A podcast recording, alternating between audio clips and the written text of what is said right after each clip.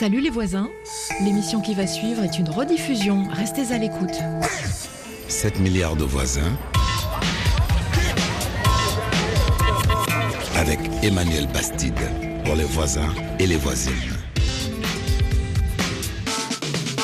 Bonjour, bienvenue, 7 milliards de voisins et de voisines. On parle éducation comme chaque vendredi dans l'émission et aujourd'hui, être une fille ou un garçon conditionne-t-il le choix de son métier? Ingénieur ou électrotechnique pour les garçons, métier du social pour les filles Cette répartition est-elle aussi caricaturale?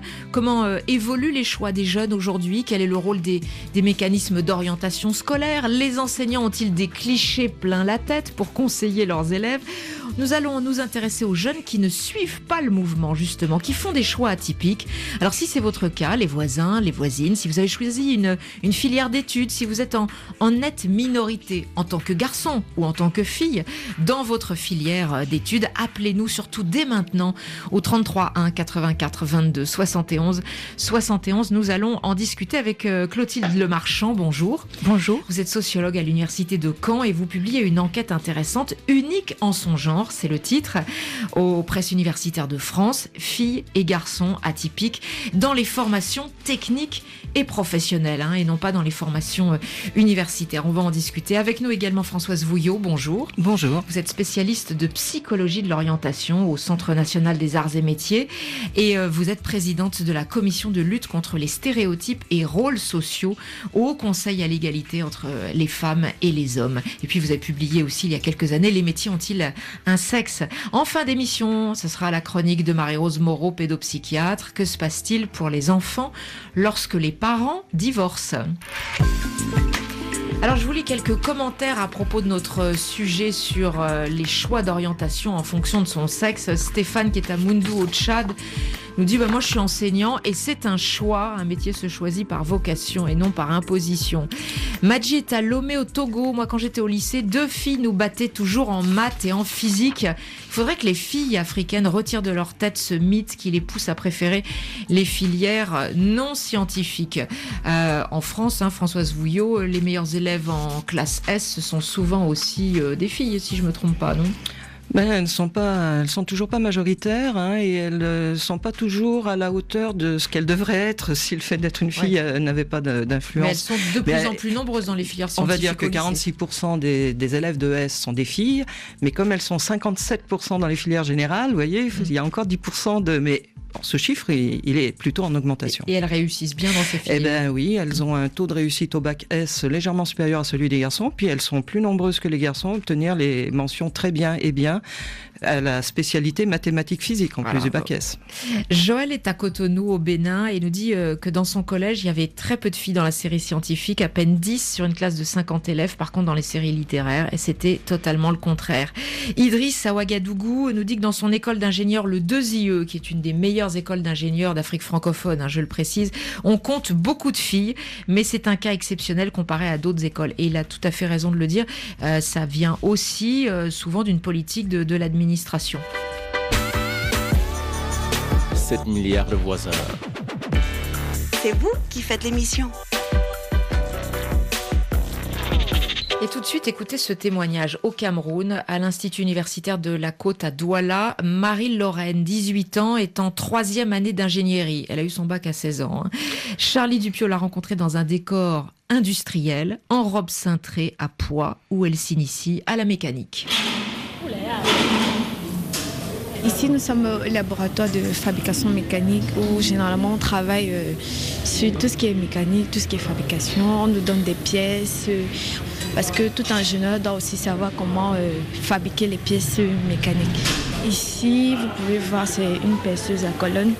Et de ce côté, on a beaucoup plus des tours, des tours parallèles. Là, c'est une machine très imposante hein, euh, qui, fait presque notre taille et qui est euh, longue d'au moins euh, 2 mètres. Ici, on retrouve, on peut faire plusieurs actions. Comme j'ai dit, on peut charioter, chanfreiner, percer, dresser aussi. Dresser qui consiste à réduire la masse d'une pièce. On fabrique des pièces de véhicules, des vis. Et tout ça, vous avez appris à le faire ici, en formation? Exactement, nous avons appris à faire ça depuis la première année. Donc il est impératif de venir dans ce labo, toujours bien vêtu. C'est-à-dire qu'il faut être muni d'un casque d'une chemise bleue et des chaussures de sécurité. Vous, ça vous plaît ces heures-là pratiques passées dans ce laboratoire? Oui, contrairement lorsqu'on commençait en première année, beaucoup se disaient que nous les filles, on ne devait pas trop aimer cette matière, mais moi personnellement, j'aime beaucoup, surtout la pratique. Vous êtes combien de femmes dans la promotion? Sur 22 étudiants, nous sommes 6 filles, 6 femmes juste. Donc moins d'un tiers. Ah ouais, ouais, exactement ça a été difficile durant les débuts parce que lorsque tu viens, toi étant femme, lorsqu'on a commencé à faire des cours de fabrication mécanique, par exemple sur le tour parallèle, il y a beaucoup d'opérations à faire et ces opérations appellent un peu de la force. Parce que lorsqu'on usine sur cette machine, il, y a, il faut utiliser des clés, il faut tourner le mandrin, il faut serrer les vis et tout. Et si le, ton serrage n'est pas parfait, c'est clair que ta pièce ne va pas être usinée de manière précise en fait. Vu toutes ces opérations qui appelaient euh, de la force, on était un peu très stigmatisés par nos camarades en fait. C'est des camarades garçons qui disaient ça? Oui, bien sûr, les camarades de la promotion. Mais hormis ça, je dirais que lorsque j'ai fait mon, stage en entreprise en première année, j'ai vraiment eu du mal. Ils étaient prestataires électroniques, c'est-à-dire qu'ils ils installaient des appareils électroniques dans des maisons chez des particuliers. Et lorsqu'on allait, on sortait pour aller faire des installations, j'étais un peu très très mise de côté. Non, touche pas ça, ce sont les hommes ici, t'as pas la force de tourner ça.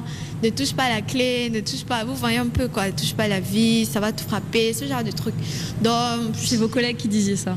Ouais, donc les, les, collègues de stage et tout et tout, c'était pas très évident à travers de s'intégrer en tant que femme, parce que j'ai fait un mois de stage là-bas. Vous étiez la seule femme?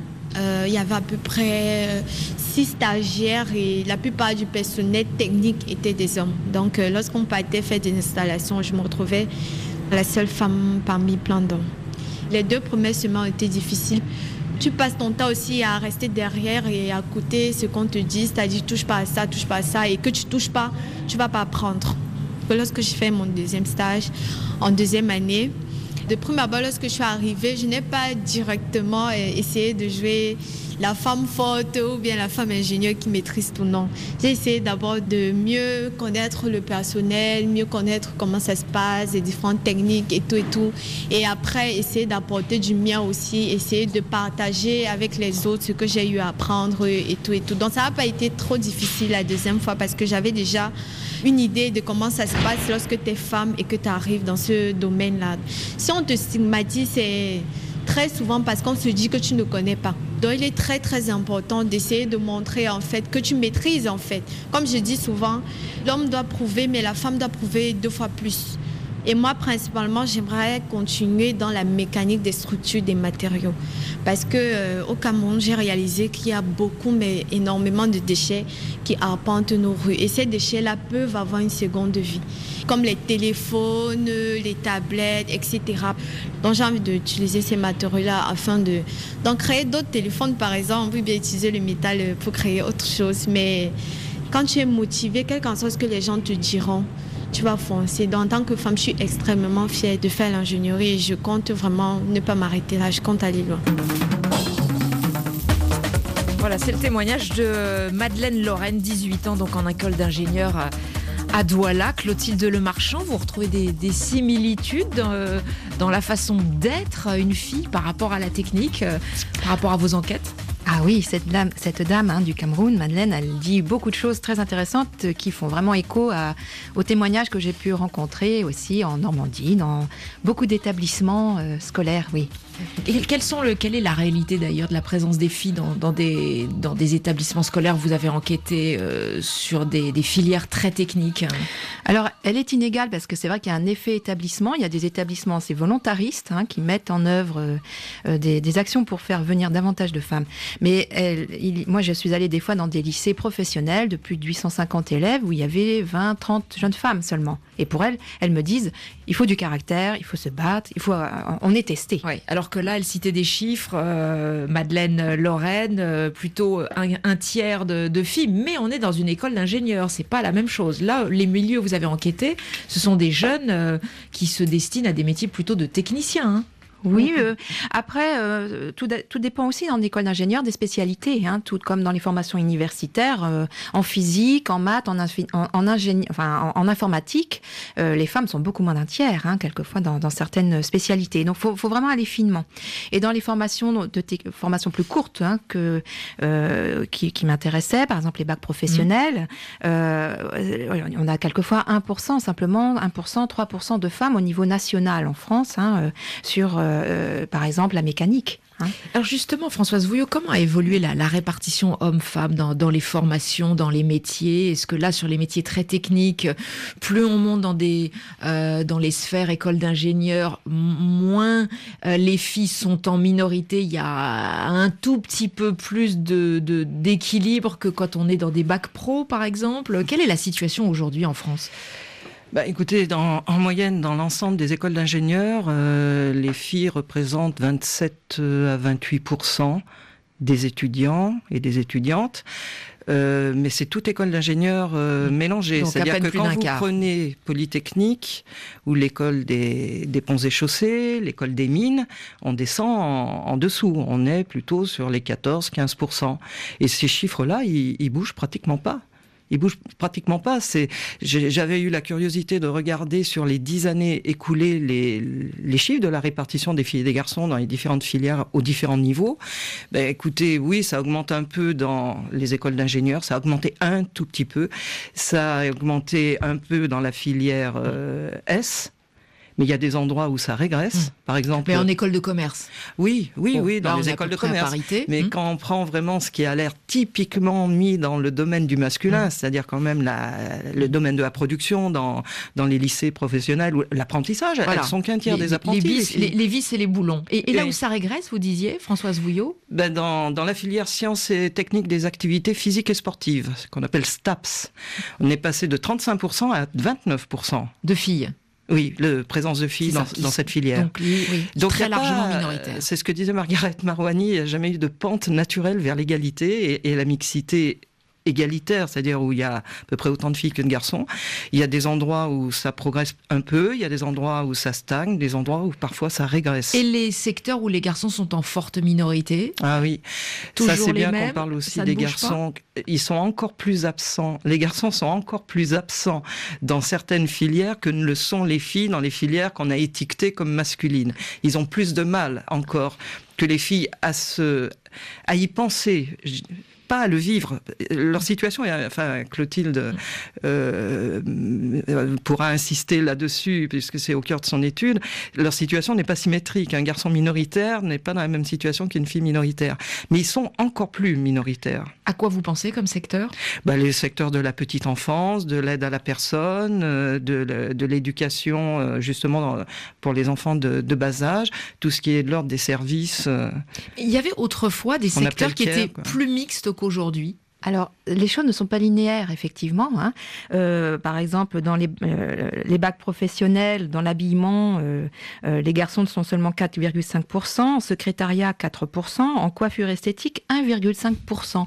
Eh bien, la coiffure, c'est important parce que dans les années 1960, c'était, c'était les formations étaient largement masculines. Il y avait plus barbier d'ailleurs. Hein. Voilà, et, plus de 60%, hein, quelques, certaines années.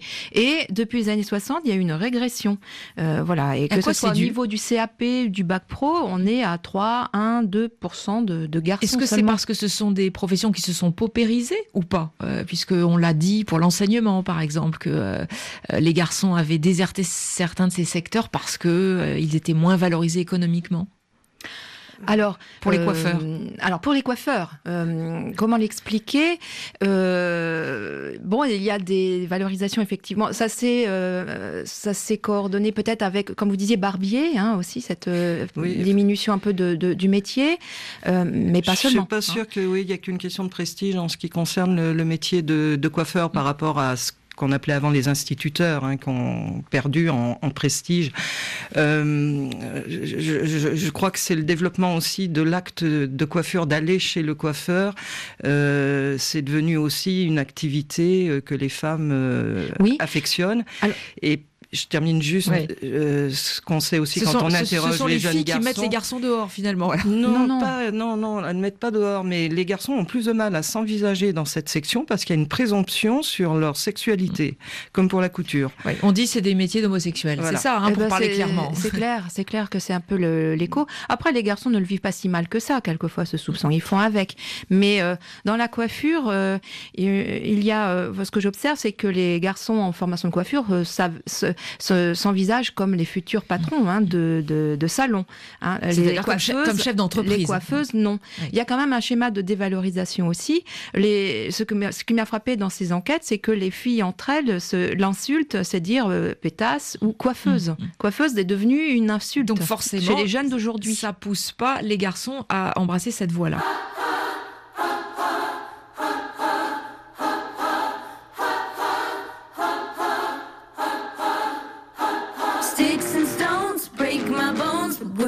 Could kill me. I'm trying, trying not to lose my head. It feels like a punch in the face, the things you're saying. You gotta find another form of ventilation.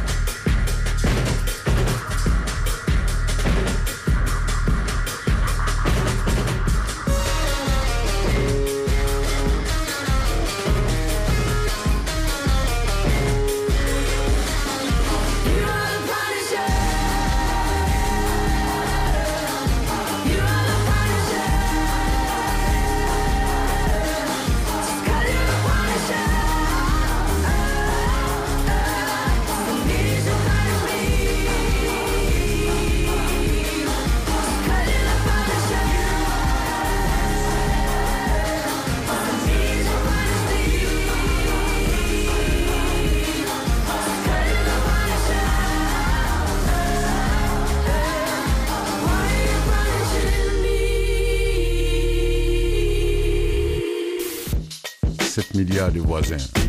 RFI, on est ensemble. 7 milliards de voisins. Quand on sera 8 milliards, tu vas dire quoi? J'ai refait le monde avec 7 milliards de voisins.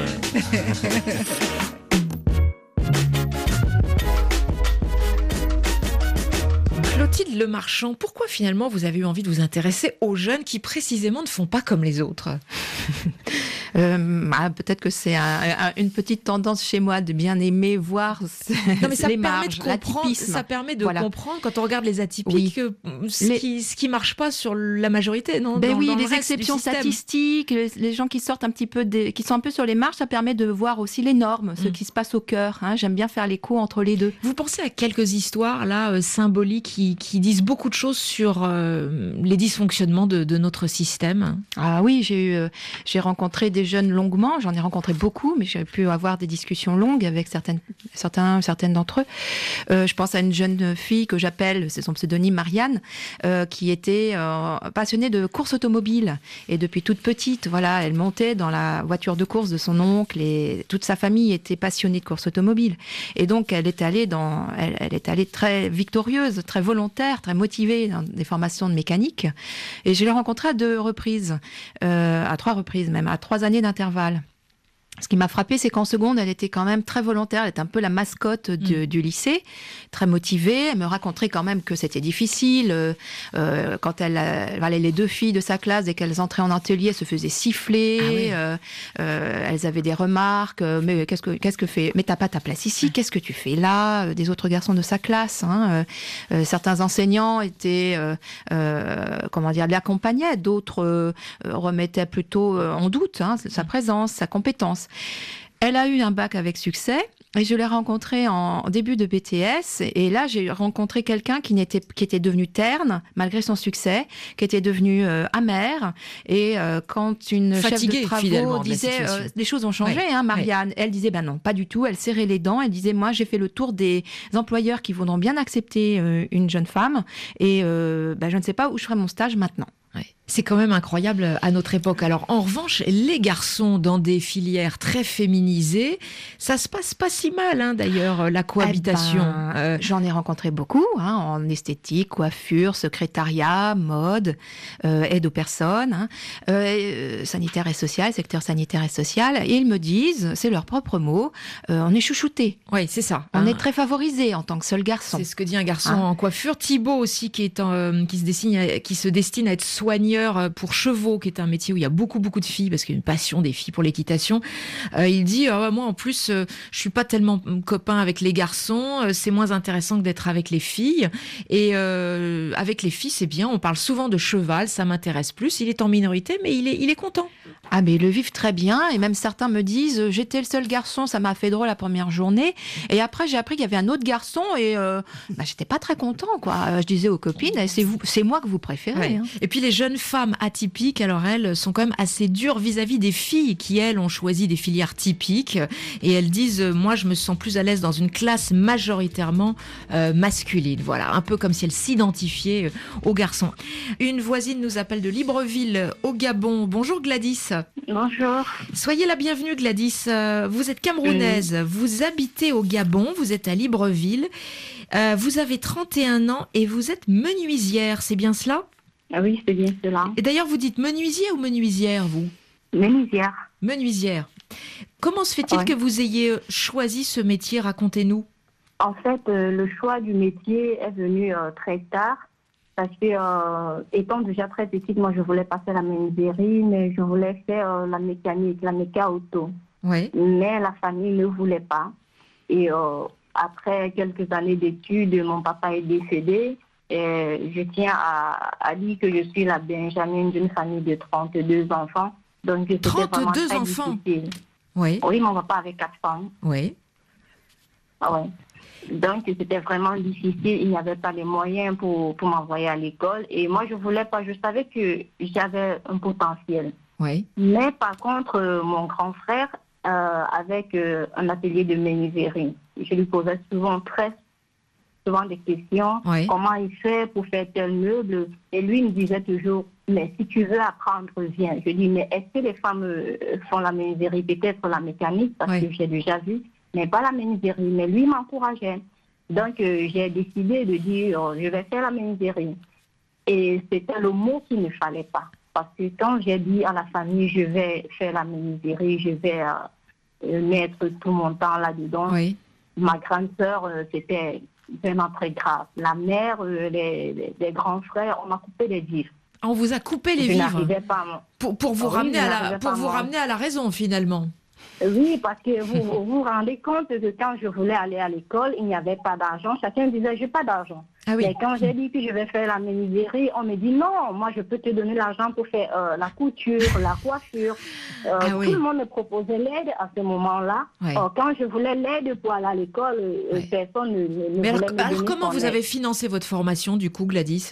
Bon, du coup, c'est mon grand frère parce que c'était un menuisier. Le papa de J'ai était un menuisier, mais comme j'ai pas grandi auprès de lui, je ne je, je pouvais pas vite m'adapter.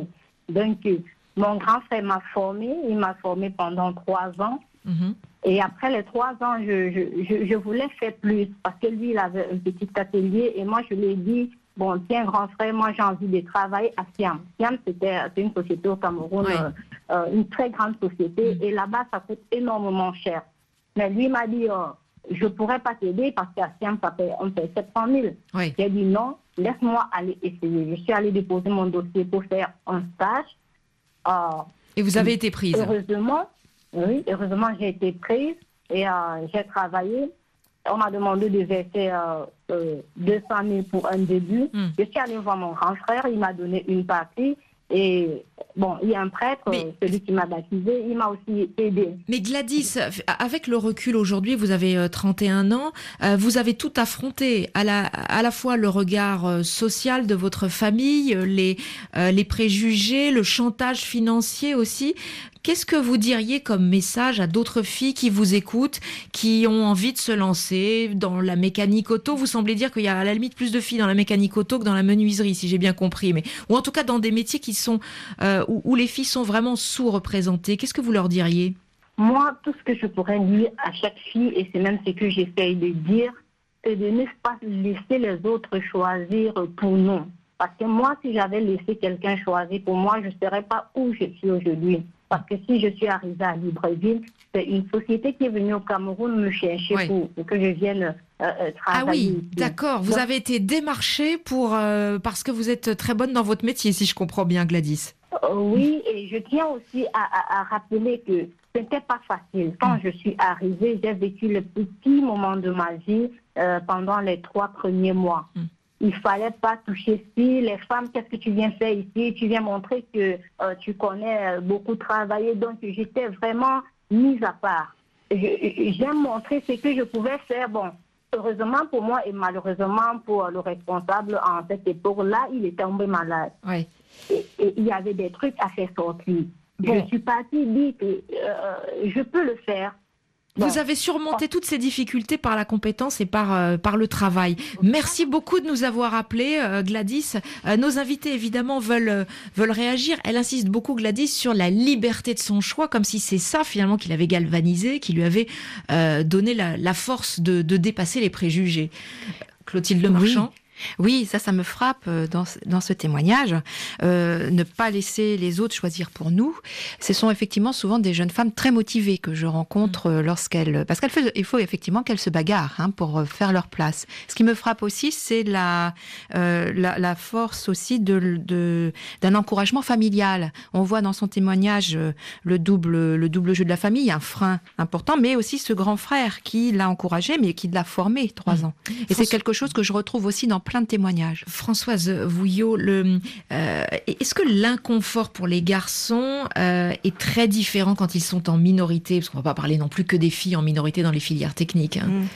Mais les situations sont, sont pas symétriques. euh, Dans des enquêtes, des recherches que, que j'avais pu mener, euh, on, on s'aperçoit que les garçons, la difficulté, elle est avant. C'est oser dire qu'ils ont envie de faire une filière majoritairement suivie par les filles. C'est-à-dire qu'il y a une autocensure vraiment Voilà. à l'origine même de la formulation de son vœu. Oui. même pas. Parce qu'ils ont appris quand même que de, quand on est un garçon, faire ce que font les filles, c'est pas toujours le plus valorisant. C'est ce que Françoise Héritier appelait la valence différentielle des sexes. Donc eux, la difficulté, c'est oser le dire à la famille, que les copains se moquent pas d'eux, Mm. etc. Mais une fois que ça, c'est possible, ils sont dans, la- dans les classes beaucoup mieux accueillis que ne le sont les filles. Mm. Ouais, ils sont chouchoutés, ils sont un peu le petit Mais, coq mais- dans la mais en même temps, alors ce que vous semblez nous dire, c'est que dans des sociétés du libre choix euh, comme en France, euh, finalement, on a des garçons qui refoulent leurs aspirations euh, profondes, personnelles, qui contrarient réellement euh, euh, ce qui pourrait les intéresser, non? Ah, C'est un petit peu plus peut-être compliqué que ça. C'est-à-dire quand je disais ils n'y pensent même pas, il n'y a pas de renoncement dans ce cas-là. C'est-à-dire que la socialisation des garçons est quand même grandement orientée vers euh, le fait de se détourner, de, de faire mm. comme les filles. Mm. On joue pas à la poupée, en tout cas pas trop longtemps quand on est un petit garçon. Si on n'est pas assez sportif, euh, les parents parfois s'inquiètent un peu. Toute la socialisation les, les éloigne euh, de, de, la sphère du, du féminin. Donc il n'y a pas forcément de douleur à ne pas y penser. I ain't with the back and forth, I ain't back and forth, like, mm-hmm. fuck up what you asking for, but just back and forth, like, mm-hmm. but is your man still back at home? He ain't that important, like, you ain't really seen it like that before, not like that before, you like, when you put it like that, like that, like that, like that, you right, mm-hmm. nigga think you got it like that, when I act like that, alright, I'm about to have to backtrack, backtrack, back on back, you right, You right, like you right, you right, you right.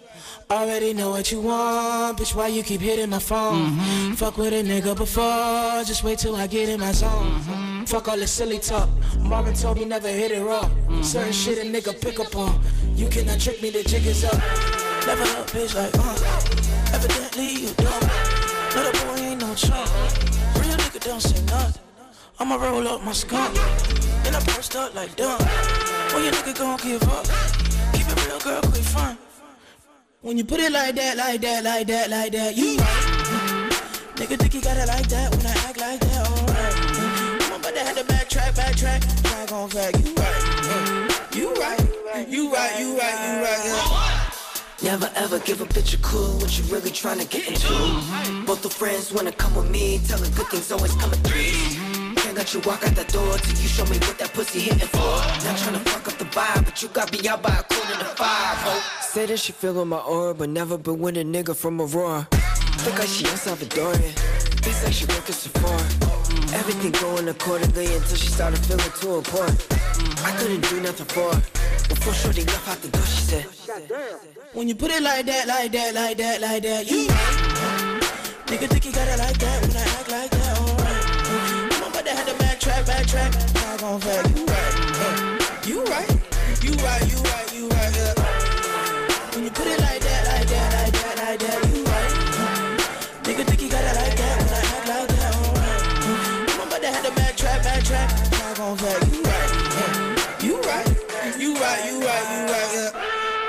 On a un jeune coiffeur qui nous appelle de Cotonou au Bénin au 33 1 84 22 71 71 puisque justement on parlait des coiffeurs tout à l'heure Clotilde Lemarchand.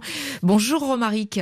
Bonjour. Vous êtes le bienvenu, on vous écoute alors. Comment, euh, comment vous situez-vous dans, dans, votre profession euh, euh, Vous êtes un des très rares hommes, non, si je ne me trompe pas?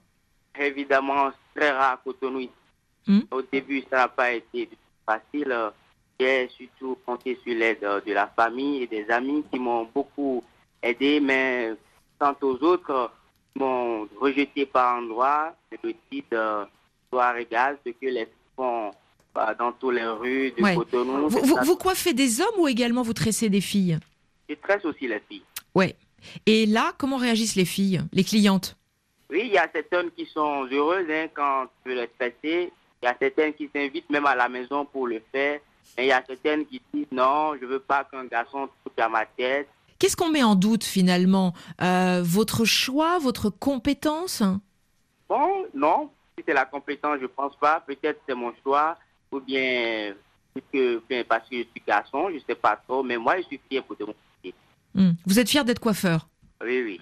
Eh ben, merci de nous avoir euh, appelé, Romaric, en direct de Cotonou. Et vous pouvez bien sûr continuer à nous appeler au 33 1 84 22 71 71. Aujourd'hui, alors on, l'entend dans les témoignages, la famille, les amis peuvent conforter, aider un jeune à, poursuivre la voie qu'il sent la plus adaptée à sa personnalité finalement. Mais qu'est-ce qui pèse le plus dans un pays comme la France? La famille, les amis, les mécanismes d'orientation scolaire ou tout simplement la distribution des métiers euh, dans la société. Qu'est-ce que vous répondriez, euh, Clotilde Lemarchand et Françoise Vouillot? on va se répartir la parole. Bah, c'est un peu tout ça. Moi, je dirais que c'est tout un faisceau de freins hein, qu'il y a. Euh, voilà, ne pas laisser les autres choisir pour nous, c'est pas c'est pas si simple que ça aujourd'hui pour les filles comme pour les garçons. Et euh, bah, il y a effectivement dans les formations euh, et même dans les familles une conscience aussi des, des freins et des, de l'ordre de, de l'ordre des choses sur le marché du travail. Hein. Et c'est vrai que les, la recherche d'un stage, d'un lieu de stage, les voilà, c'est quand même quelque chose que, dont les jeunes peuvent témoigner et montrent effectivement que c'est quand même assez difficile pour une jeune femme d'aller euh, trouver un stage en plasturgie ou en, en, mécanique ou en mm. maçonnerie. Et euh, ça, prouve bien que derrière, ça montre derrière, il manque quand même des mécanismes d'accompagnement euh, de ces choix-là voilà. pour l'insertion professionnelle sur le marché du travail. C'est ça. Françoise Vouillot. Oui, moi aussi, je dirais comme Clotilde que c'est tout un ensemble de, de facteurs dès que en fait l'enfant, euh, dès que l'enfant est, est, né. Donc déjà dire qu'il n'y a rien de naturel à, cette division sexuée euh, de l'école, des choix d'orientation et donc euh, du, travail. qu'on a affaire à, à, un produit de socialisation. donc ça commence avec les jouets, enfin les goûts les intérêts, bien sûr qu'en troisième, au premier choix d'orientation, on, nous dit, mais enfin, c'est ce qu'ils veulent ou c'est ce qu'elles veulent. On va quand même pas les forcer à faire ce qu'ils veulent pas faire. Donc, personne n'a jamais forcé personne. Au contraire, on a plutôt à travailler à leur ouvrir des horizons un peu plus larges que ceux qu'ils ont en tant que garçons ou, en tant que filles. Mais à 15, 16 ans, les goûts sont déjà bien construits depuis la petite enfance. Puis à 15, 16 ans, les garçons et les filles, ils ont des enjeux de se plaire mutuellement, etc. Donc, ils sont pas trop transgressifs sur la question des normes de masculinité et féminité. Et ça, ça se traduit dans leur choix euh, d'orientation, parce qu'à travers leur choix, ils montrent qu'ils sont des euh, vrais garçons masculins ou des vraies filles féminines. Et les copains, ça compte énormément à l'adolescence. Donc tout le monde y participe à, l'état des lieux qu'on a un petit peu évoqué tout à l'heure, la famille, l'école, les médias. D'autant plus à la limite quand on est dans des euh, milieux plus populaires ou pas forcément? La ah. transgression, elle est plus difficile? Eh bien, oui et non. Oui et non, c'est plus compliqué que ça. Euh, oui, en un sens, euh, c'est vrai que dans certains milieux euh, ouvriers, mais les mondes ouvriers sont pluriels, sont variés. Hein. Dans certains mondes ouvriers, il y a une tradition de la femme au foyer, de l'homme au travail, comme peut-être dans chez les hommes et femmes du Nord. Il y a eu cette image-là, pas partout dans les mondes ouvriers. Donc il y a effectivement une, culture aussi qui peut être transmise, une culture familiale, donc aussi d'organisation entre les sexes, sur le travail, euh, euh, sur, à la maison. Mais c'est pas comme ça dans tous les mondes euh, ouvriers. C'est pas comme ça forcément en agriculture où on a en, le modèle d'un couple biactif. Hein, deux personnes travaillent à la ferme, hein, l'homme et la femme, et ont des enfants et vivent sur place. il y a de plus en plus Donc de on femmes a plein de milieux, plein de modèles. Voilà. Est-ce que la robotisation qui s'annonce dans presque tous les milieux, ça pourrait rebattre les cartes et la répartition sexuée des métiers? C'est vrai que les techniques changent les choses. Euh, dans l'imprimerie, dans, euh, on a pu voir euh, effectivement que voilà, une, une, technique peut, peut, peut, changer les choses. Mais ça ne suffira pas à, je pense, transformer le poids des représentations qui sont très fortes. Et il y a cette idée de, des normes, comme Françoise le disait, qui socialise au fait que ben non, on ne va pas. Il y a un ordre des choses, il, y a, il y a des idées et les idées quelquefois mènent les choix. En, en, ce moment, il y a juste une réforme juste une, petite parenthèse, Françoise Vouillot, mais j'aimerais bien avoir votre sentiment là-dessus. Il y a une réforme annoncée des bacs professionnels avec une volonté du ministre de l'Éducation nationale de revaloriser les filières pro. On a mis l'accent sur, euh, d'ailleurs, euh, beaucoup là dans la presse ces derniers temps, sur la cuisine, euh, qui est un métier qui deviendrait glamour, alors qu'en réalité, les métiers de bourge sont largement désertés par, par les jeunes. Est-ce que ça, ce sont des filières qui pourraient se féminiser parce que parce qu'il y aurait une volonté politique, une attention politique aussi sur ces secteurs-là? Oui, ce qui peut permettre l'augmentation des, filles dans certaines formations, comme des garçons d'ailleurs euh, dans d'autres formations, c'est pas seulement la question des choix des, jeunes, c'est aussi toute une, euh, convergence de, de piliers, de vecteurs d'action, dont des politiques publiques. Effectivement, il faut une vraie volonté euh, politique là-dessus, c'est-à-dire une vraie volonté politique qui exige des résultats. C'est-à-dire on, met en place des indicateurs et puis on évalue. On évalue des processus, euh, des, modes d'action qui vont favoriser, par exemple, l'arrivée des filles dans les métiers de la cuisine. Actuellement, il n'y a que 25% des cuisiniers qui sont des femmes. Et je ne parle pas que des chefs étoilés, c'est tous les métiers de la cuisine, y compris de collectivité. Donc euh, on n'est pas comme à la maison là. Hein. Donc dès que c'est à l'extérieur. Mais dans le fond, quel problème ça pose à une société? D'avoir des filières où il n'y a que des garçons, des filières où il n'y a que des filles. Est-ce que c'est un problème dans le fond? Ah bah, oui, il y en a. non mais sur le plan économique, ne serait-ce que sur la ah ben compétitivité économique. Oui, déjà sur le plan économique, parce que si, sinon c'est quand même aussi une question, euh, j'allais dire philosophique et, de démocratie, parce qu'il n'y a pas de raison que ce soit ainsi. Donc je je vois pas pourquoi on le justifierait. Il n'y a aucune raison.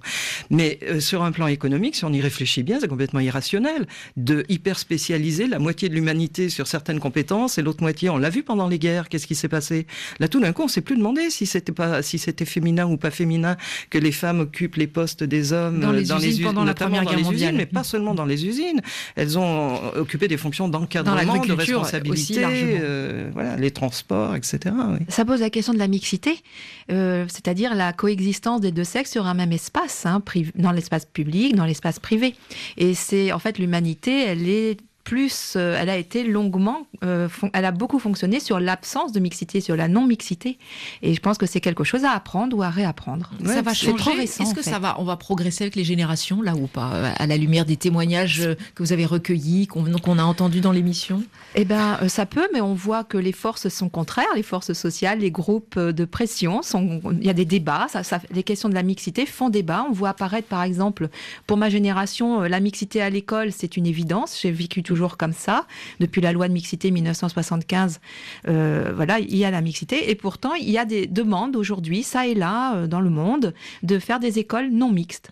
Eh bien, merci en tout cas à toutes les deux. Clotilde Lemarchand, vous publiez Unique en son genre, filles et garçons atypiques dans les formations techniques euh, et professionnelles. Là aussi, on peut se demander si la force du modèle, euh, c'est pas quelque chose qui peut faire avancer les choses avec les témoignages qu'on a entendus dans l'émission euh, aujourd'hui et des auditeurs qui nous ont appelés. Et Françoise Vouillot, vous avez publié Les métiers ont-ils un sexe Dans quelques instants, la chronique de Marie-Rose Moreau. Que se passe-t-il pour les enfants lorsque les parents se séparent? Merci à vous, mesdames. Merci. Merci.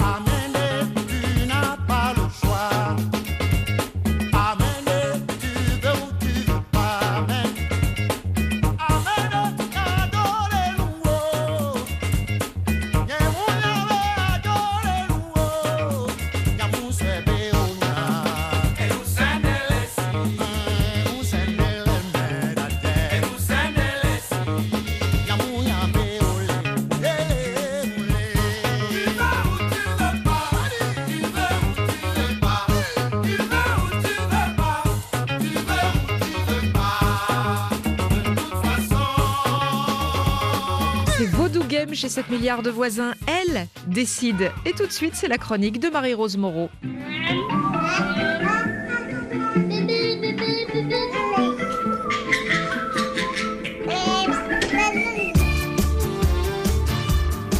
On est plus le fils de son époque que le fils de son père. Parents, enfants, d'ici et d'ailleurs. Enfants d'ici et d'ailleurs. On en parle chaque semaine avec vous, Marie-Rose Moreau. Bonjour. Bonjour Emmanuel. Vous êtes pédopsychiatre, vous dirigez la revue transculturelle L'autre. Chaque semaine, une question euh, qui nous interroge sur euh, les relations entre les adultes et les enfants. Aujourd'hui, le divorce banal, c'est vrai, dans euh, de nombreuses sociétés. Est-il banal pour les enfants? En gros, que se passe-t-il pour les enfants lorsque leurs parents se séparent? La séparation des parents, le divorce des parents, c'est vrai que c'est banal, c'est fréquent. À Paris, euh, on considère qu'il y a plus de couples qui se séparent pendant l'enfance de leurs enfants que ceux qui restent ensemble. Donc c'est vraiment très important et partout dans le monde. Alors c'est tellement fréquent, on pourrait se dire, mais ça va devenir banal pour les enfants. Et non, c'est fréquent, mais pour les enfants que je vois, quelles que soient les classes sociales et quelles que soient les origines culturelles de leurs parents, c'est toujours un séisme, c'est toujours un moment très important. Il y a toujours un avant et un après la séparation de leurs parents. On pourrait se dire, quand ils voient les autres être comme eux, finalement, c'est un facteur rassurant. Et en fait, non. On ne le cache plus. Ils sont hein. pas stigmatisés. Voilà, c'est pas, on n'est pas stigmatisé, mais c'est toujours une souffrance. Il faut se remettre, il faut trouver une solution. Alors, par exemple, je pense à, à Sébastien, dont les parents viennent de se séparer. Et depuis qu'il a appris la, la séparation de ses parents, puis qu'on lui a annoncé, donc avant même que ça se fasse, eh bien, de nouveau, Sébastien, alors qu'il a déjà 5 ans et qu'il est propre depuis euh, plus de 2 ans, il fait pipi au lit toutes les nuits depuis cette période. Il a peur d'aller aux toilettes. Il dit qu'il a mal au ventre et qu'il ne peut plus aller à l'école. Mmh. Et euh, ses parents sont extrêmement inquiets, donc euh, ils viennent ensemble consulter. J'ai une conversation toute seule avec ce garçon très intelligent qui me dit qu'il fait beaucoup de bêtises hein, et que ces bêtises rendent des, rendent des tristes ses parents et, en colère et que c'est peut-être pour ça euh, que ses parents euh, sont si fragiles et se séparent. Et euh, il me dit aussi que s'il redevient petit, à ce moment-là, peut-être qu'on va recommencer l'histoire et qu'il fera autrement et que ses parents ne se sépareront pas. Sous-entendu, il se sent coupable. Ben oui, ben oui. Et alors ça, c'est ça, une des choses les plus graves pour les enfants, c'est ce sentiment de culpabilité. C'est-à-dire, si j'avais été un enfant parfait, alors mes parents seraient restés ensemble. pourquoi ces enfants se sentent coupables de la séparation de leurs parents finalement? Mais parce que devant les événements où il n'y a pas de sens, je comprends pas. Mm. Moi, mes parents, je les aime, euh, j'ai envie d'être avec eux et là, tout d'un coup, ils se séparent. Les théories qu'on me donne sont jamais très convaincantes, surtout pour les là, petits. Vous parlez au nom des enfants. Oui, c'est ça. pour les petits et les ados, en dessous de 3 ans. Et J'allais vous poser la question, justement, à quel âge on est le plus fragile, le plus sensible à la séparation des parents? Alors, on est les plus dépendants de ses parents en dessous de 3 ans et à partir de l'adolescence. En dessous de 3 ans, parce que euh, c'est difficile, les mots sont difficiles à comprendre. Vous avez une rupture totale de mm. votre vie quotidienne et ça, c'est très difficile pour les enfants. Et à mm. l'adolescence, pourtant, on pourrait se dire l'adolescent vit dehors. Ah, c'est clair que les adolescents, ils aiment euh, s'appuyer sur les autres, ils investissent les autres, les enseignants, les amis, les copains, les camarades, les parents des copains, ils sont toujours mieux que ses propres parents. Et en même temps, justement, pour faire ce travail d'autonomisation, ils ont besoin d'un couple parental fort et ils interprètent les séparations comme un lâchage, comme une, une insécurité totale, une catastrophe. Alors, question, comment préserver les enfants euh, malgré le divorce, la séparation D'abord, euh, leur dire clairement les choses authentiquement, à hauteur d'enfant, euh, leur laisser le temps aussi de s'habituer à cette idée, ne pas rentrer dans la vie intime des adultes parce que ça, ça les encombre beaucoup, mais de leur permettre de dire ce qu'ils pensent et de ne pas les censurer. Parce que, par exemple, Sébastien, c'est ce qu'il faisait le plus mal, c'est quand il disait je suis responsable et son père et sa mère lui disaient mais enfin, c'est pas comme ça que ça se passe. Donc, laisser les enfants s'exprimer, le dire aux autres, dire leur colère et leur culpabilité aux tantes, aux oncles, aux amis, pour que ces enfants puissent retrouver une position et euh, leur assurer que la vie va s'organiser euh, autour de parents qui seront toujours là et, dire aussi comment la vie va s'organiser, ça c'est vraiment très important. C'est ce qui les concerne en premier lieu. Exactement, la vie quotidienne. Merci Marie-Rose Moreau. Vous avez euh, publié Grandir en situation transculturelle, des enfants qui appartiennent à plusieurs mondes. Lundi, 7 milliards de voisins, cuisinés comme au pays. Mais avec quels produits À quel prix? Bien sûr, on attend vos témoignages au 33 1 84 22 71 71.